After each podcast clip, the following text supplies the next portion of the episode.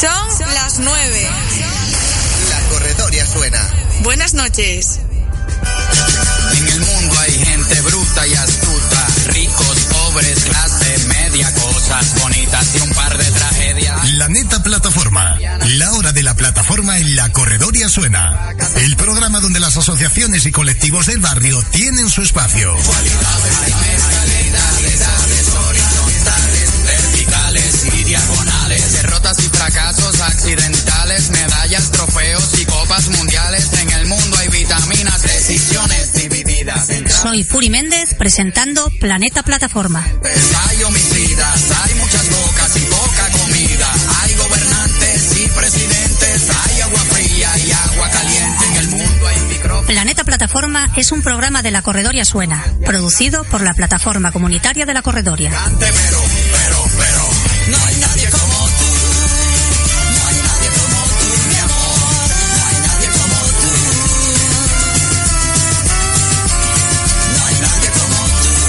Llegamos a ustedes por la 107.0 de la frecuencia modulada y por internet a través de la web www.lacorredoriasuena.com, donde además pueden escuchar los podcasts de nuestras emisiones anteriores. Que duerme de noche y se vive de día. Hay gente que rectifica lo que dice. Hay mucha gente que se contradice. Y carnicerías. Igualmente disponemos de aplicaciones tanto para Apple como para Android. Hay medicinas, hay bolsillos llenos, carteras vacías. Hay más ladrones que policías. Hay religiones, hay ateísmo, hay capital. Y para aportes y sugerencias tenemos habilitado el correo electrónico redacción arroba lacorredoriasuena.com.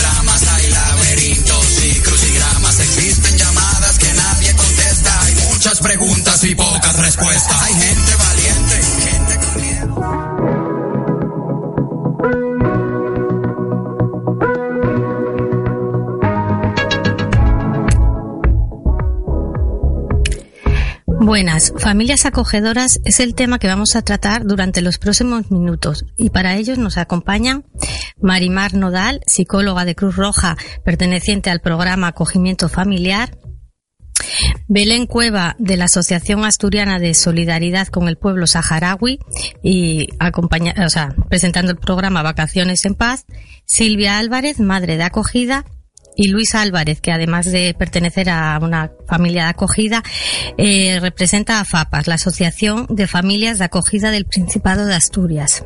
Para empezar, me gustaría mm, que Marimar, por ejemplo, nos comente la diferencia que hay entre adopción y acogimiento y qué es el acogimiento familiar.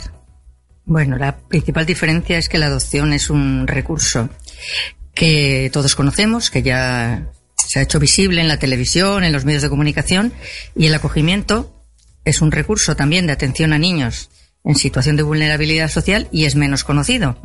También porque en España lleva menos tiempo desarrollándose. Lo que tienen en común es que buscan una familia para niños que por diversas circunstancias no pueden vivir con la propia. Y la idea es que haya familias del entorno, familias solidarias, esto es un recurso para los niños que surge de la solidaridad de las familias, los acogen en su hogar y permiten pues que se desarrollen adecuadamente con cariño, afecto y estabilidad, que es lo que sabemos que necesitan todos los niños de nuestra de nuestra sociedad. Entonces esas serían las similitudes que para mí es- son muy importantes. La diferencia sería que el acogimiento es algo temporal. El acogimiento es un apoyo temporal a una familia para que pueda recuperar esa capacidad de crianza y que sus hijos se puedan desarrollar adecuadamente primero en su familia.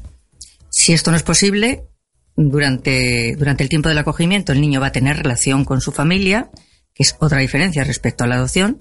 Entonces va a mantener ese vínculo afectivo y pasado un tiempo, si no se puede recuperar esa, esa atención adecuada dentro de la familia, se buscará un recurso más definitivo. y ya pues pasaríamos a otro tipo de medida como podría ser la adopción, que sería quizá el siguiente paso. Los niños cuando llegan a la adopción primero han tenido que ser atendidos en una familia o en un centro. La idea es que hayan sido en una familia, que es lo que va a cubrir de forma más adecuada sus necesidades. Muy bien. Supongo que no todos los tipos de acogimiento son iguales, sino que hay distintas clases. Si nos explicáis un poco, Luis. Bueno, eh, yo como representante de AFAPAS, eh, bueno, ante todo explicar. Mm, básicamente los acogimientos son todos similares, pero bueno, hay varios tipos, ¿no? Eh, en, Asturias, cuando un niño o un menor en desamparo es retirado a sus padres, la responsable de, de su manutención y su cría es consejería, es la que tiene la guarda y custodia. a partir de ahí, acogimientos. Mm, Primero en centros, si no hubiese familias, pero si hay familias, hay varios tipos de acogimiento. El primero es acogimiento de fin de semana. Eh, en ello, en estos, la familia lo que hace es comprometerse a recoger al niño tres fines de semana al mes y un mes de vacaciones al año, y el resto del día o de la semana, este niño está en un centro. Eh, el segundo acogimiento en el que estamos nosotros es familias canguro, que es un acogimiento que tiene una duración mm, calculada o aproximada a dos años o el tiempo en el que el niño está en desamparo y, bueno, se soluciona su problemática. puede volver con su propia familia natural eh, o biológica o puede ser adoptado. Pero bueno, que se solucione su problema y no pase por un centro y esté en familia. Y después mm, hay otro tipo de acogimiento que es el, acogimiento permanente o de larga estancia que suele ser para eh, niños de más de 6 años y, hasta los 18 años de edad, su mayoría de edad. Actualmente en Asturias, eh, Cruz Roja es la, la que se encarga de los dos tipos de acogimiento primeros, de fin de semana y de familias canguro, y, la Asociación de Niños es la que se encarga de, de los acogimientos de larga estancia. En el caso de, que no lo dije antes, de los niños de más de de seis años eh, son acogimientos permanentes y niños de menos de seis años son los de dos años o incluso de fin de semana. Aunque el acogimiento temporal, el programa Familias Canguros, se dirige preferentemente a los niños de 0 a 6 años porque digamos que, es la etapa más vulnerable, es cuando se crean todas las conexiones afectivas y neuronales. También hay acogimiento temporal para niños mayores, porque a veces hay circunstancias eh, que una madre que está sola va a dar a luz y no tiene con quién dejar a su hijo, que puede tener siete años. O a veces se detectan necesidades de atención de niños que sean mayores. Si los niños lo aceptan, claro, por esa edad ya tienen que, que dar su consentimiento. También hay acogimientos de niños mayores temporales eh, aunque sean más complejos y haya menos. Pero también los hay porque en los centros, por ejemplo, la mayoría son niños de esta edad. Y bueno, puede solucionarse el problema que tiene su familia, puede solucionarse en un periodo de tiempo, entonces también puede ser. Aunque no sean la mayoría, también también los hay en temporales. Y por contar ya el, último de los acogimientos, es del que nos va a hablar Belén como coordinadora de la zona centro de, de las vacaciones en paz de los niños saharauis, pues es ese, pasar las vacaciones de verano en familia, en Asturias, lejos de las altas temperaturas del desierto y etcétera, y pudiendo tener asistencia médica. A ver, el acogimiento del verano de, de, los niños saharauis suele ser en Asturias, porque en otras provincias vienen primero, y para el norte vienen cuando ya hace más calor, porque la diferencia es grande cuando llegan aquí. Entonces suele ser desde julio, julio y agosto. Suelen marchar el 5, 6 o 7 de septiembre. Serían esos dos meses.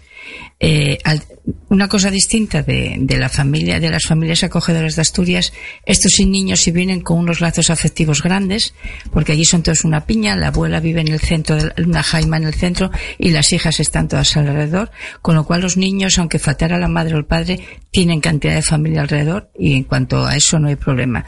Si hay escasez, en cuanto a medios, medios sobre todo de medicinas, de médicos y de alimentación notas perfectamente cuando vas a los campamentos después, que yo acabo de venir ahora mismo, notas perfectamente el niño que estuvo en España y el niño que no. Lo primero que lo ves calzado, que es importante porque aquí la gente siempre piensa que en los campamentos no hace frío y yo fue donde más frío pasé en mi vida. Y, y, ves al niño con otra piel completamente distinto. Carga las pilas. En esos dos meses el niño carga las pilas para todo el año.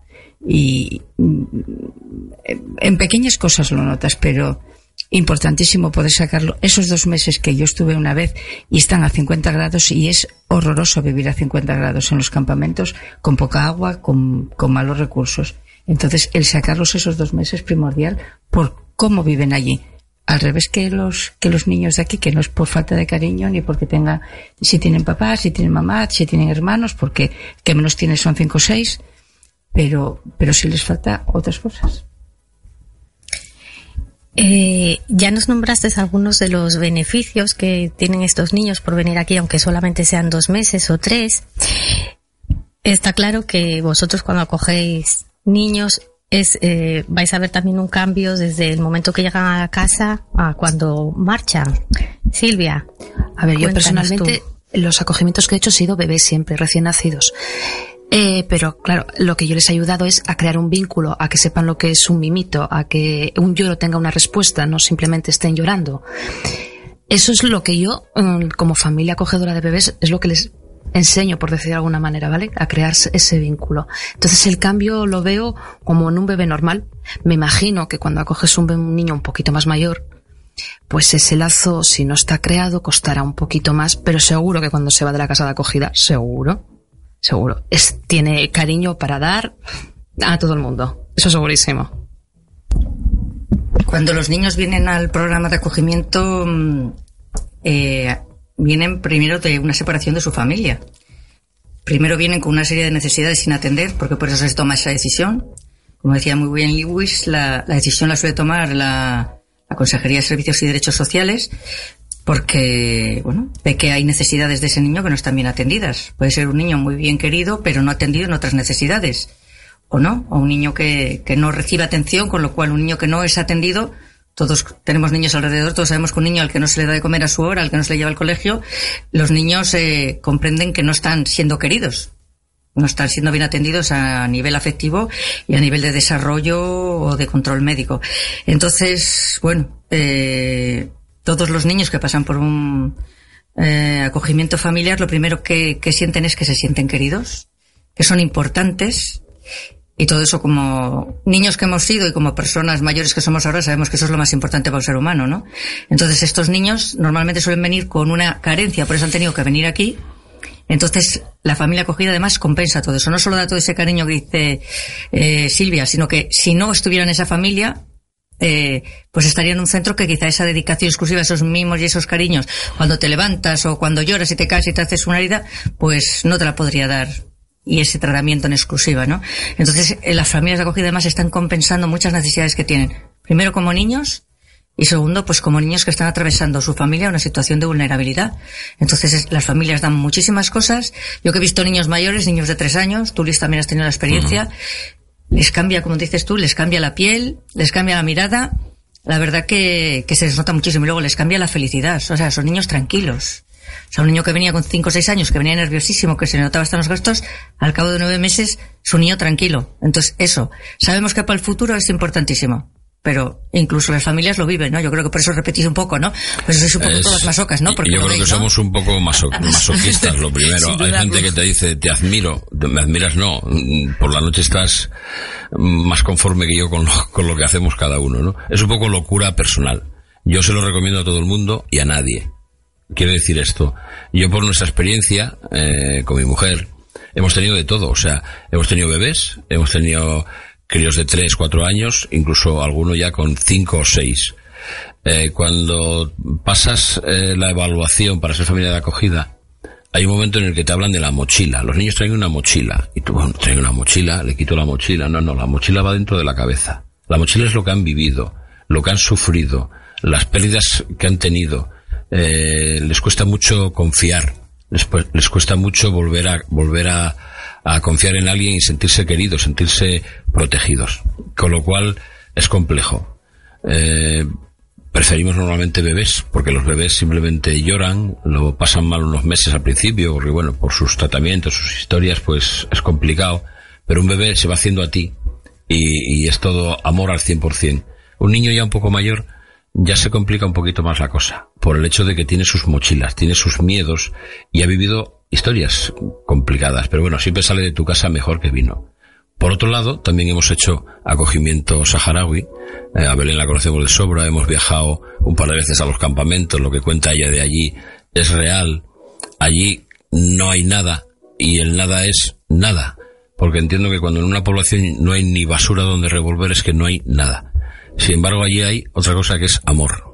Y el amor fluye por todos los lados. No tiene nada que ver, es totalmente lo contrario. Sin embargo, cuando vienen a tu casa un niño saharaui, también hay que saber que habla otro idioma, tiene otra, otra cultura, tiene otra religión, otro trato niño, niña. Eh, no podemos arreglarle la vida ni intentar convencerlo de lo que no es en dos meses. Lo que hay que hacer es disfrutarlo y pasarlo bien con él y encajar con él. Y si eso no ocurriese, pues para eso están también los, los apoyos que tiene la Asociación Saharaui. Entonces, en cualquiera de los dos o tres casos que estoy hablando, para mí es gratificante acoger y intentar cosas.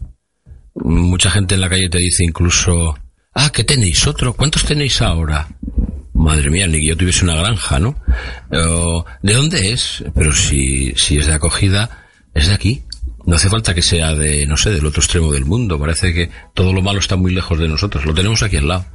Por lo que sé, en las últimas conversaciones con consejería, eh, hoy por hoy, menores de 6 años, se hablaba de que había en torno a 60 en centros, en centros.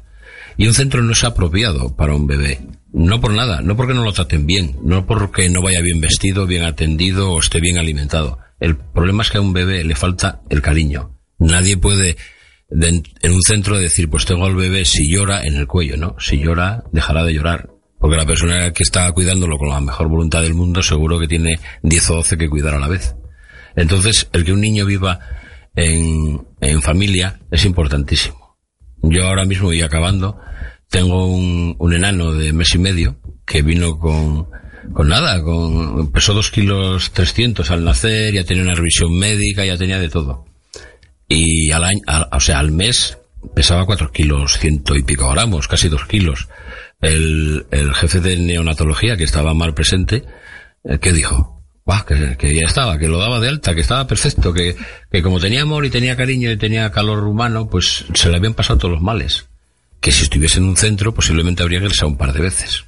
Y con esto, y sigo insistiendo, eh, se cumpliría la ley del menor, que la ley del menor, revisión del 2015, indica que sobre todo los menores de seis años, dentro de sus derechos del menor, está el vivir en familia. Hay que hacer lo posible para que haya familias. Y bueno, dejo intervenir a los demás que yo hablo mucho. A raíz de lo que dices tú ahora, hay mucha gente que yo como madre de acogida me dicen, ay, te es un niño por el verano y cuando marcha, marcha para donde va. Yo siempre digo a la gente, vamos a ver, tú cuando vas de vacaciones, ¿a dónde vas?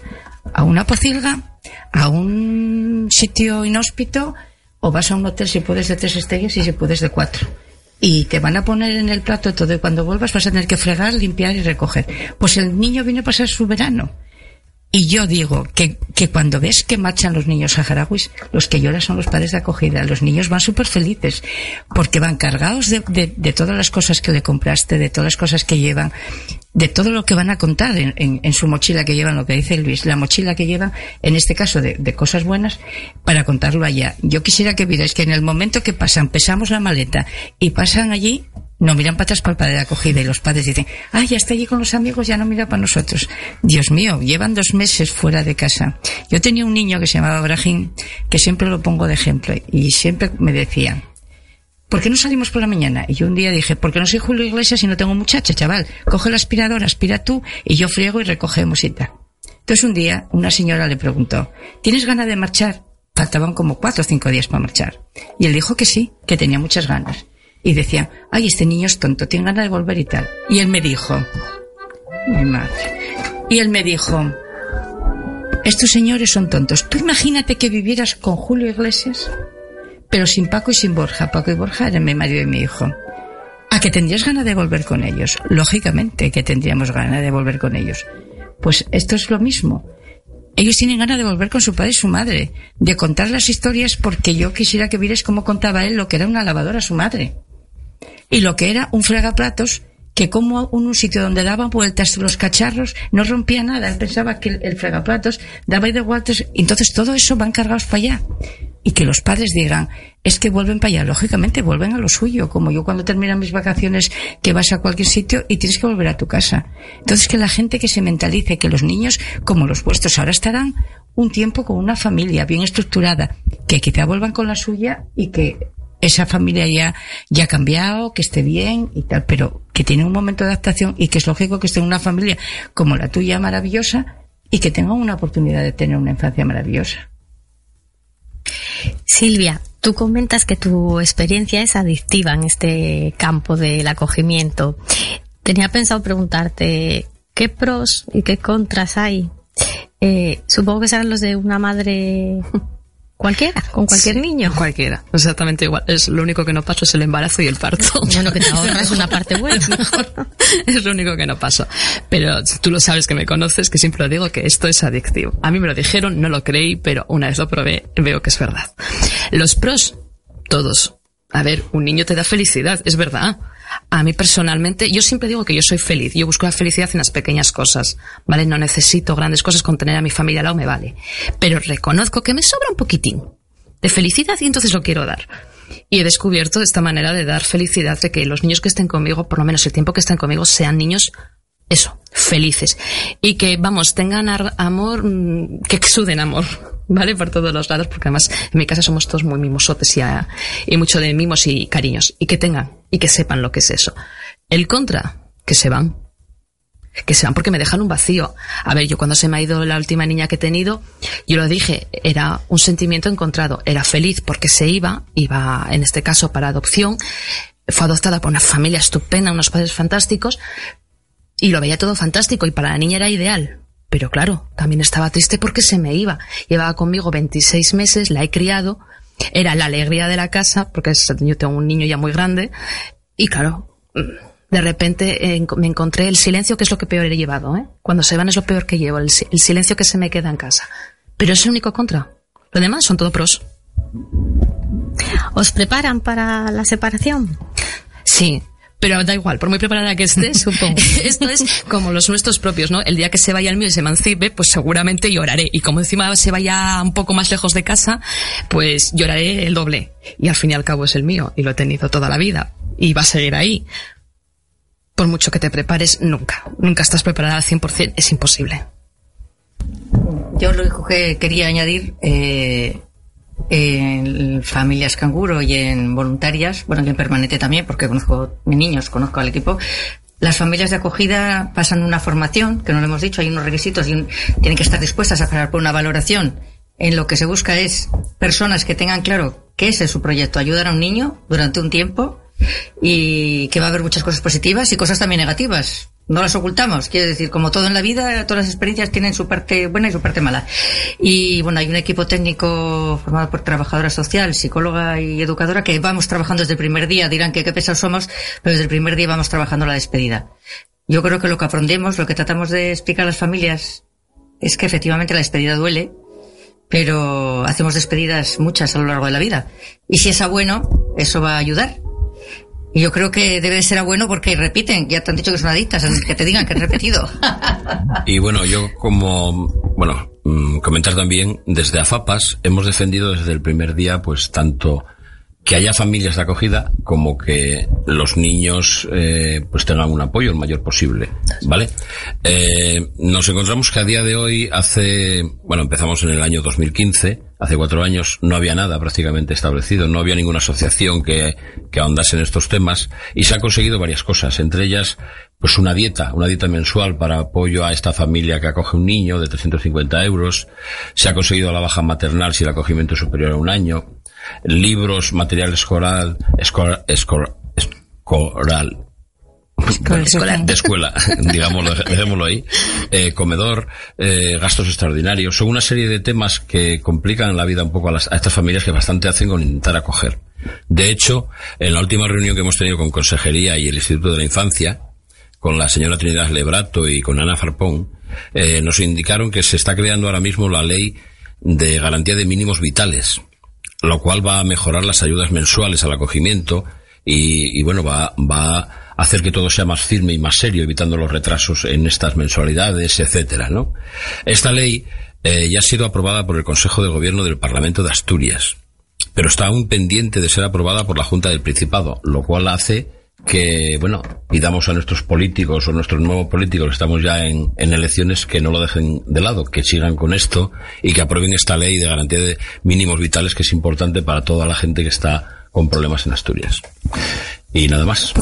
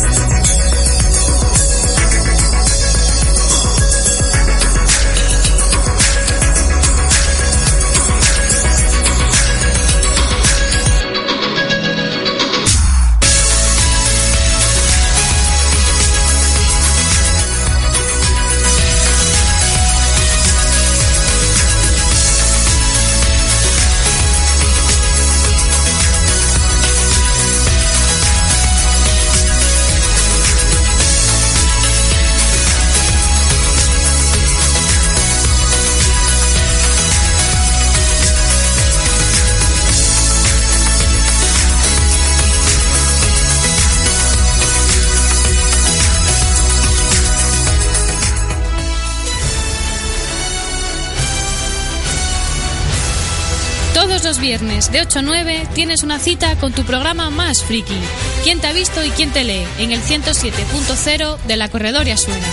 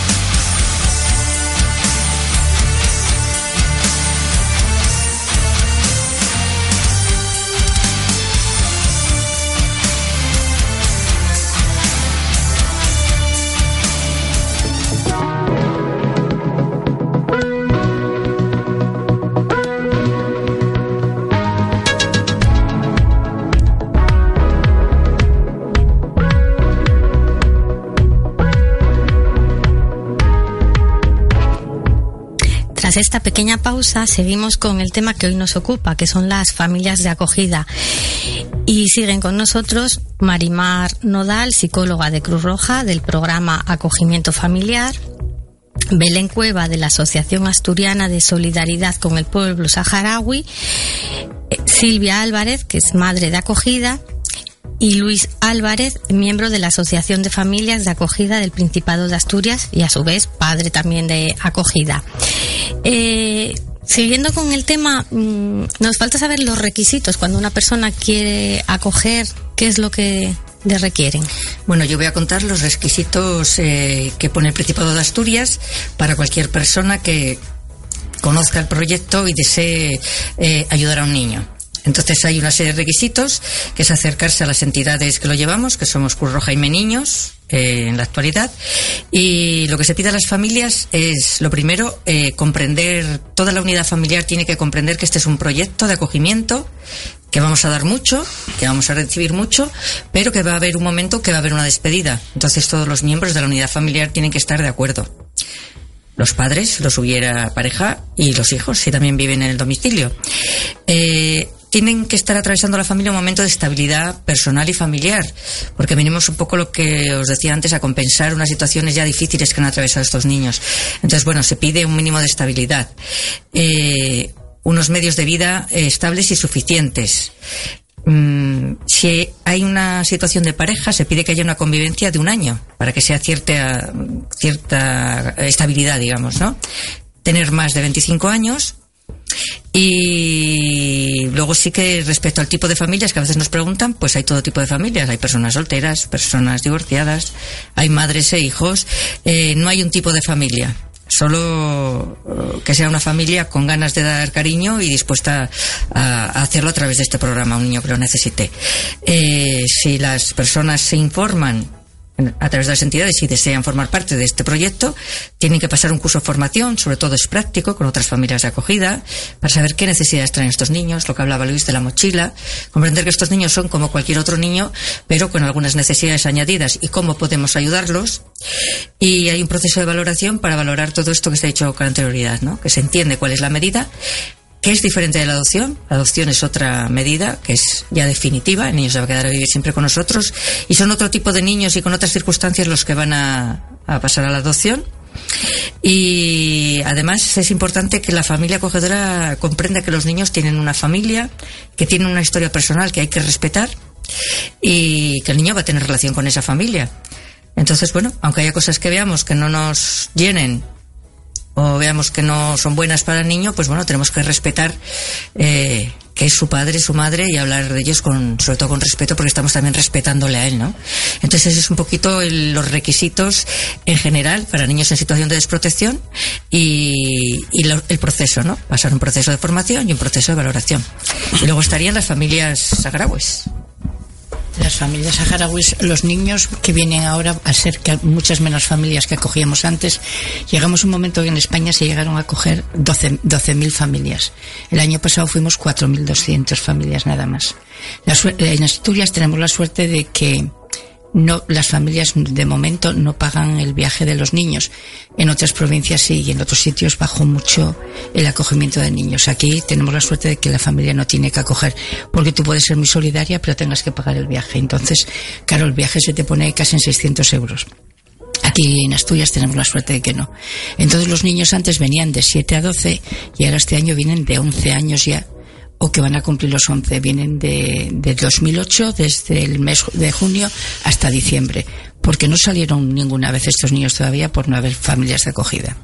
Los niños vienen dos meses, esos dos meses eh, la familia tiene que hacerse cargo de, de todos sus gastos y tal, y los requisitos son muy sencillos. Cubrir una ficha, ir al ayuntamiento que le haga un informe social, tienen que firmar todas las personas que sean mayores de 18 años que no tienen ningún ningún delito de, de, problemas sexuales ni de que tenga porque puedes entregar a un niño a un pedrasta y tenemos que saber que no tenga ningún antecedente. Y después nosotros lo mismo que, que los acogimientos de de Cruz Roja y de Meninos, eh, no tenemos ningún problema en que sea una, una persona sola, un hombre, parejas de, de, chicas, parejas de chicos, no hay ningún problema. En caso de que sean, sean dos mujeres las que acogen, damos una niña, y si son dos hombres los que acogen, lógicamente damos un niño. Y no tenemos ningún problema en que ninguno, los requisitos son tan fáciles como esos, con cubrir las fichas.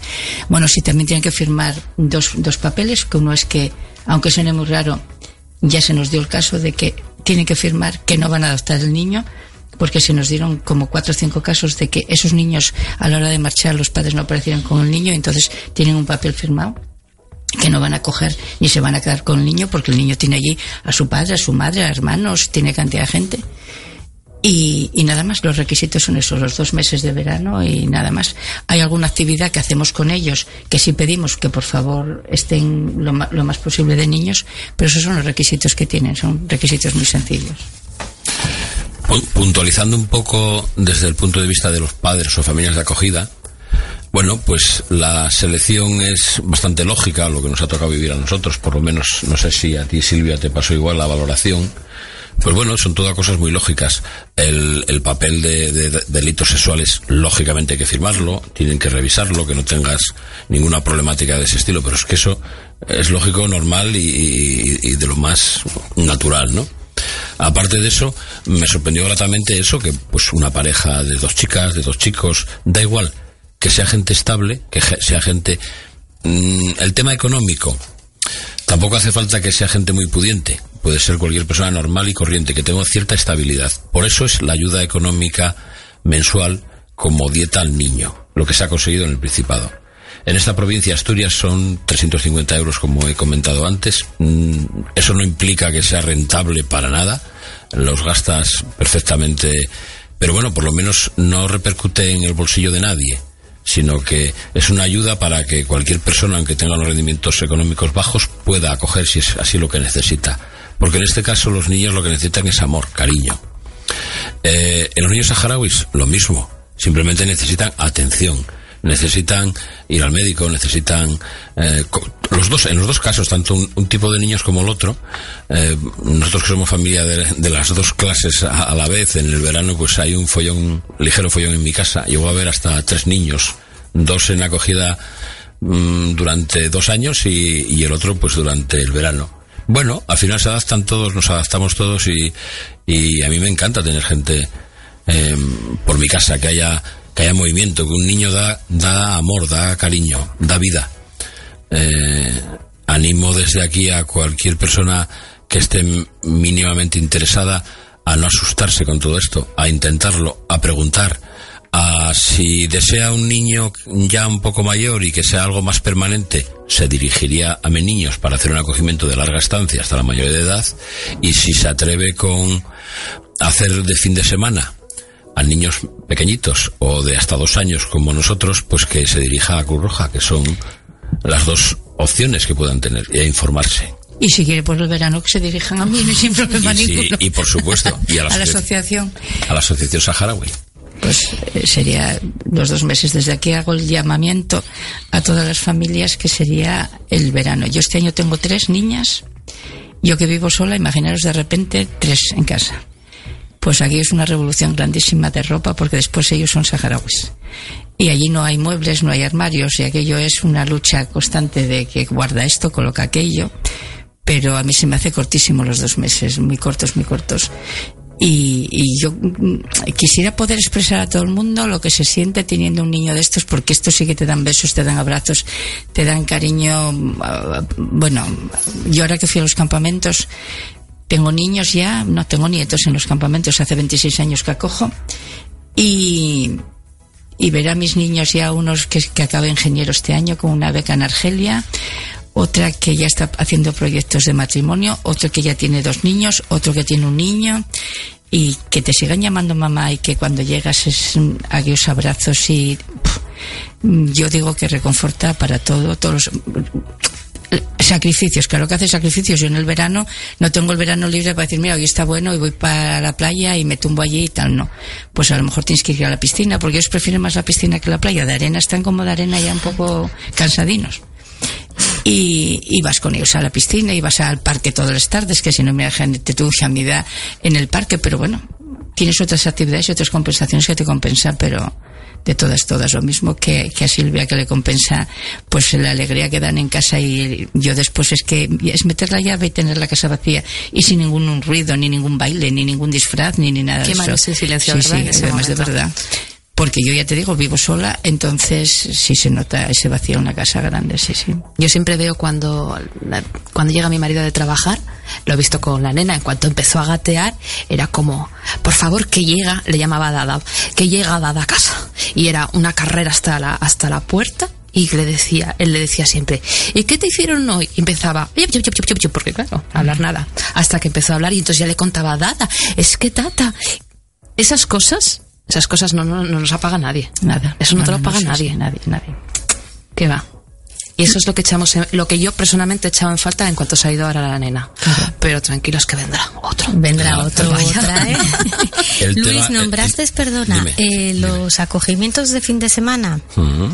Contarnos un poco cómo funcionan esos acogimientos. Si siempre es el mismo fin de semana con el mismo niño. A ver, yo lo que sé lo sé un poco por encima porque no hay aquí ninguna familia que haga este tipo de acogimiento, pero Mar, Igual Mar Cruz Roja, sabe. nos puede indicar perfectamente cómo es y, y en qué se basan. Eh, el acogimiento de fines de semana se dirige a niños como los que son acogidos en acogimiento familias canguro, pero que están viviendo en centros. En vez de estar en una familia, están viviendo en centros. A veces es porque son grupos de hermanos, eh, o porque, bueno, pues la situación se ha alargado. Hay niños que llevan en centros mucho tiempo. Entonces, la idea es que tengan un referente familiar, sobre todo ocio y tiempo libre normalizados. Lo que aquí va a dar la familia es un poco parecido a lo que eh, dan en los niños saharauis, ¿no? Lo que es el disfrutar, eh, un fin de semana, que a veces pensamos que un fin de semana maravilloso para ellos es ir a la piscina y para ellos es estar en el sofá en casa y tener el mando solo para ellos, no tener que pelear con nadie, ¿no? Entonces, eh, las características un poco de los niños son entre 6 y 10 y 12 años y eh, es- el mismo niño con la misma familia durante un año. Es un compromiso, digamos, de permanencia. Eh, cada año se renueva. Hay niños que entraron con 8 años y acabaron con 18. Hay niños que empiezan con 8 años y cuando llegan los 14 quieren quedarse en el centro porque tienen los amigos, pero siguen conociendo a la familia, llamándola pues cuando su cumpleaños o lo que sea. Entonces, eh, lo que sí que se les pide a las familias es la una parte importante de las vacaciones, no todas, porque ya quisiéramos todos tener dos meses de verano, a veces eh, igual son 15 días o tres semanas, y luego eh, por lo menos tres fines de semana al mes. Y eh, ahí sí está siempre mucho en contacto con el centro, con los educadores que conocen al niño y la verdad que la característica que tiene que es muy bonita de este programa es que son ellos los que piden. Porque como hay más niños, gracias a Dios, hoy en día el programa lleva desde el año 96, entonces hay ahora mismo pues 28 niños acogidos en fines de semana. Entonces, claro, saben que Pepito va a casa y fíjate, llegó esto, llegó lo otro y entonces son los niños los que dicen, oye, me gustaría que me buscarais una familia. Entonces es cuando se pone en marcha desde consejería, decir, oye, de esas familias que tenéis preparadas y que están dispuestas a acoger, ¿tendríais a una que quisiera acoger a este niño en estas circunstancias? Y entonces ahí empieza un poquito todo. Ahora que dices, ahí empieza un poquito todo. Cuéntanos, por ejemplo, Silvia, tú, desde el momento que lo pensaste hacer hasta que lo hiciste, ¿qué pasos seguiste? Para que vea la gente si es muy, muy complicado o no. ¿Dónde fuiste? ¿Qué A te ver, pidieron? ¿O que los requisitos Yo ya cuando no te los la dijo? primera vez que quise acoger, lo comenté con mi marido y me dijo que ni de broma. La segunda vez ya tenía a mi hijo, era un niño todavía pequeño, y me dijo que ni de broma. A la tercera vez lo conseguí, la tercera fue la vencida. Eh, vi en, internet un anuncio de Cruz Roja que decía algo así como quieres ser más feliz pero tener menos tiempo, una cosa parecida, ¿verdad? Y dije, oye, más feliz, yo soy feliz, pero quiero serlo todavía más. En eso soy un poco egoísta. Y me pareció una frase muy bonita porque sí que es verdad que damos cariño y es verdad que tengo menos tiempo, pero bendito el tiempo que tengo. Y lo comenté y mi marido me dijo, vete, infórmate. Me fui a Cruz Roja, mm, me informaron de lo que tenía que hacer. Nada, rellené unos papeles que mandaron a ellos a consejería. Y cuando consejería dio el visto bueno en un principio, a la, primera tanda, de Cruz Roja me llamaron para empezar el, el curso. Y a partir de ahí, pues nada, fue un curso un poco intenso, o sea, hay que decirlo que es un poco intenso. Pero bueno, es muy interesante porque conoces a muchas familias y, y ves, de ahí es cuando ves realmente lo que es un acogimiento. Y nada, o seguir un par de un par de visitas y poco más la verdad se ha dicho. Los trámites son muy fáciles. Yo lo único que digo es que hay que tener clarísimo clarísimo que quieres acoger vale yo siempre lo digo que yo acogí porque no tenía necesidad de ser madre. Ya lo era y no era eso lo que buscaba. Principalmente yo creo que esa es la diferencia entre la adopción y el acogimiento la necesidad que tengas de ser o no ser madre yo no la tenía quería solamente poder cuidar niños Tan, tan, tan fácil como eso, poder cuidar y dar mimos a un niño, nada más. Y a partir de ahí, nada, me dieron el visto bueno en Curroja y, y, en consejería y ya está. Y enseguida llamaron a la puerta pa, para traerme al primer bebé. ¿Llaman rápido? Dependiendo, yo creo que depende un poco del perfil del niño que tú quieres. Tampoco es que haya que pedirlos a la carta, ¿no? Pero si quieres un bebé, es un bebé o si quieres un niño de tres años, te da igual, abres tú un poco el abanico. Referente a lo que decía Silvia, es cierto que la gente cuando se arrima a ti, nosotros vivimos en Llanera. Y en Llanera, yo cuando empezamos con esto, había otra pareja que acogía. Que, bueno, los veías ir al colegio pues con un niño mm, de otra raza, un día eran dos niños, otro día eran tres. Y bueno, sabíamos de ellos, un día quedamos con ellos para tomar un café, nos contaron algo, contactamos con Cruz Roja y hicimos un poco lo que ha dicho Silvia, simplemente el, protocolo que hay. Lo que siempre nos dicen cuando alguien se acerca a nosotros, siempre lo mismo. Dos preguntas básicas. ¿De dónde es? Pues de aquí. No hace falta ir a buscarlos a otro lado. Eh, lo, que, lo que comenté antes. Y después, ay, yo es que no podría separarme de él ese sentimiento de propiedad que tenemos. ¿no? En este caso, yo siempre digo que es, es cuestión de hacer algo por nada, que también se puede hacer algo por nada, ¿vale? Cuando ayudas a un señor en la calle a cruzar la acera, eh, no lo conoces de nada. No te va a dar un euro porque le has ayudado a cruzar la acera, simplemente lo has hecho porque te ha salido del alma hacerlo. Pues esto es lo mismo. ¿Qué ocurre? Es duro separarte luego de ese enanito pequeño que se ha criado contigo y que forma parte de, de tu familia, tiene tus, tus ideas, tus raíces. Esto es así, ¿vale? Es como, es como tu hijo, no, más todavía, porque lo has criado, no ha tenido otra cosa, tú, sobre todo si es un bebé. Pero bueno, después vas sabiendo de, de su historia. Eh, al principio hay, en algunos casos hay contacto con la familia de, de adopción, dependiendo, bueno, del gusto de cada uno y del criterio de cada familia, que eso es libertad total. Pero bueno, vas viendo que el crío es feliz, que tiene un futuro, que, que le van bien las cosas, eh, yo en particular tengo un enanito de cuatro años y pico que alguna vez que lo he visto, de vez en cuando, pero bueno, alguna vez lo vemos y siempre me acuerdo que él me pregunta cosas porque son súper, son críos súper inteligentes. O sea, yo no sé si es que están muy, muy alerta porque han estado, han sido rechazados por la sociedad y ellos sin querer lo saben, aunque sean bebés. Es que lo saben, lo tienen ahí. Yo sé que este pequeñajo se acerca a ti y, yo voy y le digo, ¿qué? ¿Te gustan los papás que te busqué? Y él dice, sí, sí, sí, sí. Y lo ves feliz.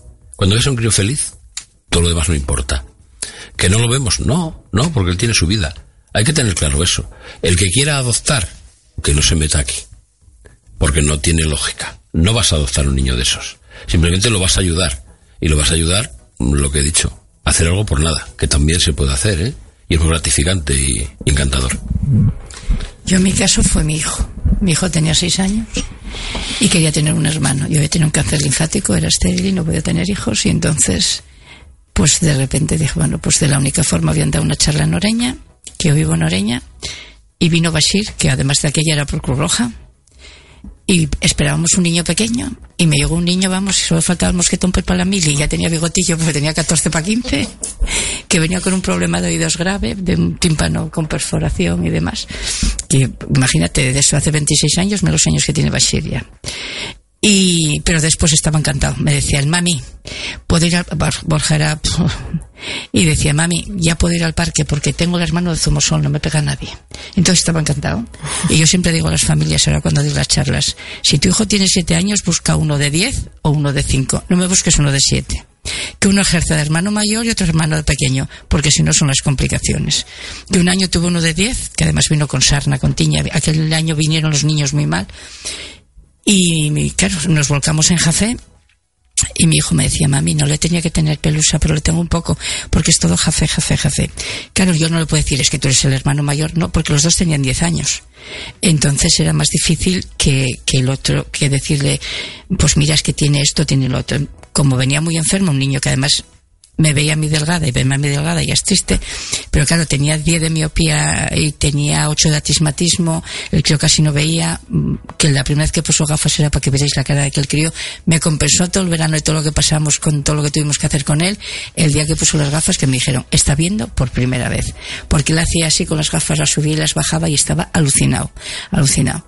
Entonces quiero deciros que cada uno a veces va por un requisito que no sabes por qué. En mi caso fue mi hijo que quería tener un hermano y de esa forma durante dos meses supo lo que era compartir y supo lo que era tener. Y, y en otros casos pues es porque Silvia tenía tiempo para dar mucho cariño y mucho amor y de todo. Y Luis, bueno, por, por otras circunstancias, pero todos por lo mismo, porque queremos a los niños, nos encantan los niños, porque si no te gustaran los niños, no podrías acoger. Eso lo tendríamos muy claro todos. Yo lo que me hace gracia, por ejemplo, es en mi hijo. Mi hijo actualmente tiene 15 años. Cuando cogí la primera vez, tenía 13, todavía ha cumplido los 13 años. Y es un niño que jamás, jamás ha querido hermanos. Nunca. Y sin embargo, llegó el primero y se desvivió. Aparte que quiso acoger desde el principio, le explicamos eh, si quería hacerlo y sí, sí, estaba encantado. Y le encantó con el primero. Con la segunda, lo, vamos, era su hermana del alma, iba al instituto y presumía de hermana. Y ahora estamos pendientes de otro y está deseando que llegue ya. está que deseando que venga, ya le va a arreglar la bici porque es un poquito mayor de lo de un bebé y ya este fin de semana dijo que iba a arreglar la bicicleta para cuando viniera pudiera andar en bici si es que andaba porque no lo sabía.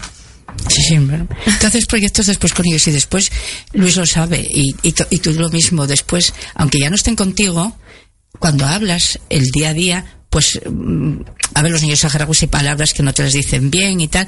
Y en casa pues a lo mejor si una palabra la dicen mal tú la sigues diciendo mal pero cantidad de veces porque como te lo dicen ellos eh, yo no soy Belén soy Bilín porque ellos no tienen S en el árabe no existe la E y es un poco la E y mi hijo cuando se cabraba decía calla Bilín entonces quiero decirte que, que quedan cantidad de cosas de ellos en, en casa continuamente para ir cerrando el programa, eh, vamos a pedir, que como vamos, no pedimos para nosotros, va a ser fácil. Entonces, si empiezas, Mar. Eh, yo quería contestar a esa pregunta que había quedado un poquito en el aire de si los trámites son muy lentos y se tardas mucho en acoger. No. ¿Por qué? Pues porque hay más niños en situación que necesitan ser acogidos que familias acogedoras. Lo que te decía un poco, yo creo que tenemos que crear entre todos la cultura del acogimiento, ¿no? Entonces, cuantos más niños veamos acogidos, más vamos a ver que esto es normal, que es habitual y es rápido porque en cuanto hay familias, hay un niño que está deseando salir un fin de semana o un niño saharaui que quiere ir de vacaciones o un bebé que está en el hospital y necesita una familia que lo acoja. Entonces, nosotros desde Curroja tenemos una, una página que es familiasacogedoras.es, que os animamos a consultarla. Eh, veis ahí un poquito eh, lo que hemos hablado aquí. ¿eh? Hay vídeos de personas también acogedoras y os explica un poco cómo poneros en contacto. Como dicen ellos, yo creo que los mejores para animar son ellos. Yo digo la necesidad que hay.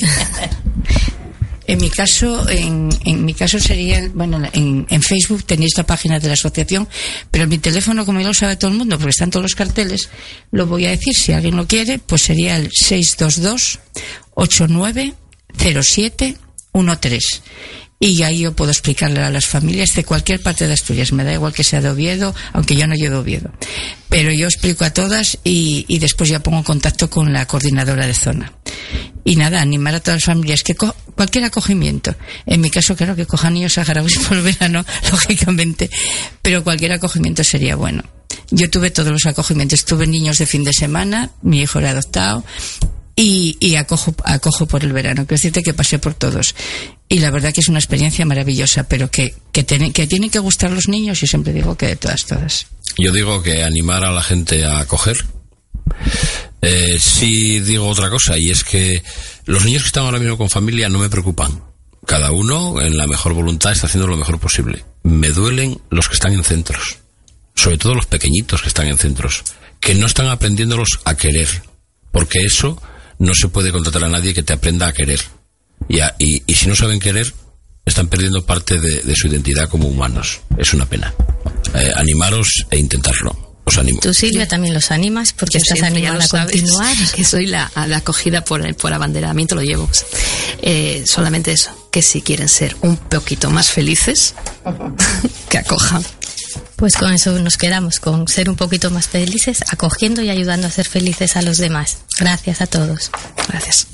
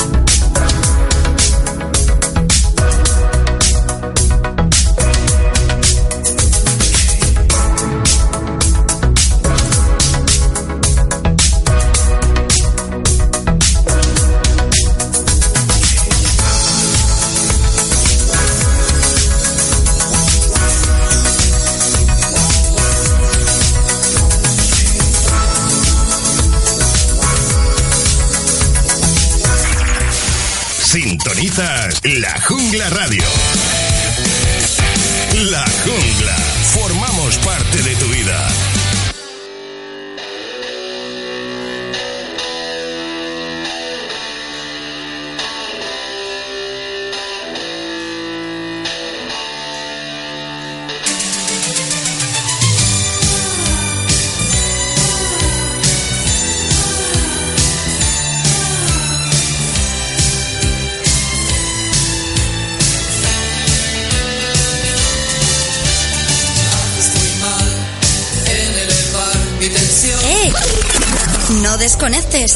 Unos consejos y enseguida seguimos con el buen ritmo. Nos gustan nuestras calles, nos gustan nuestras tiendas. Porque mucha gente en lugares pequeños, haciendo cosas pequeñas, puede lograr cambiar el mundo. Porque está cerca, porque da vida al barrio. La corredoria suena con el comercio de proximidad. Noticias, acontecimientos y mucho más. La Corredoria Suena es tu emisora local. No desconectes.